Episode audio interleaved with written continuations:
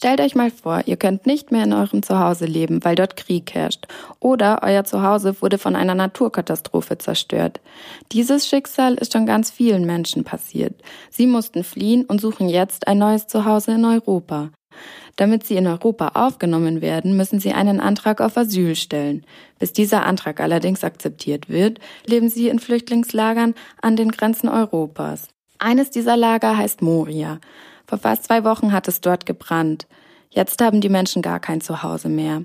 Isabel Neander arbeitet für die Hilfsorganisation Seebrücke München und fordert, dass das Lager Moria evakuiert wird und dass die Menschen endlich an einen sicheren Ort gebracht werden.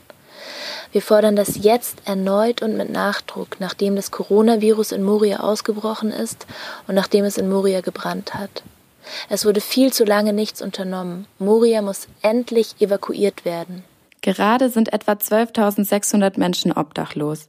Das sind ungefähr so viele, wie auf den Marienplatz passen.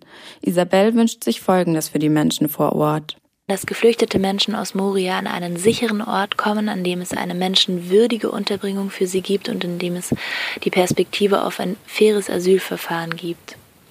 Solche sicheren Orte sind beispielsweise zahlreiche aufnahmebereite Städte und Kommunen, die in den letzten Wochen und Monaten ihre Aufnahmebereitschaft für Menschen aus Moria gezeigt haben. Auch das Coronavirus ist in den letzten Wochen in Moria angekommen. Die Geflüchteten dort können sich nicht vor dem Virus schützen. Sie können keine Abstände einhalten, weil zu wenig Platz ist. Und ausreichend Hände waschen ist dort auch nicht möglich. Die Mitarbeiter der Seebrücke warnen deswegen schon seit Monaten vor dem Virus. Es ist aber in dieser ganzen Zeit nichts passiert. Die EU hat nichts unternommen, um diese Katastrophe aufzuhalten. Die Menschen sind nicht an einen Ort gebracht worden, wo sie Abstand halten können, Hände waschen können, wo sie sich vor dem Virus schützen können. Vielmehr hat sich der Alltag in Moria weiter verschlimmert. Und jetzt ist das Virus vor ein paar Tagen in Moria angekommen und diese Katastrophe, die man hätte verhindern können, ist eingetreten.